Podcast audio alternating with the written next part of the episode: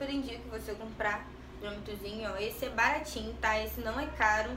Então você sempre deixa ele lá e sempre fica. Gente, eu trabalho agora. Quando a gente aprende, é tão bom a gente aprender coisas novas. É, eu trabalho e o meu trabalho, eu tô fazendo a extensão, mas ao mesmo tempo eu fico olhando para ele. Porque a temperatura onde eu trabalho aqui, no meu espaço, ela sobe demais. Ou às vezes ela desce demais, ela tá a 30 e pouco, tá a 40, ou ela tá a 80, tá a 85. Então eu sempre fico medindo sempre a temperatura. Então aqui tem um ar-condicionado, né?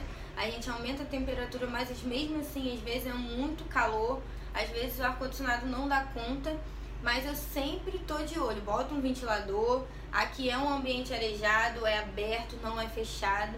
Então eu tive muitas dificuldades como extensionista, eu errei várias vezes por causa disso. Então, gente, isso é muito importante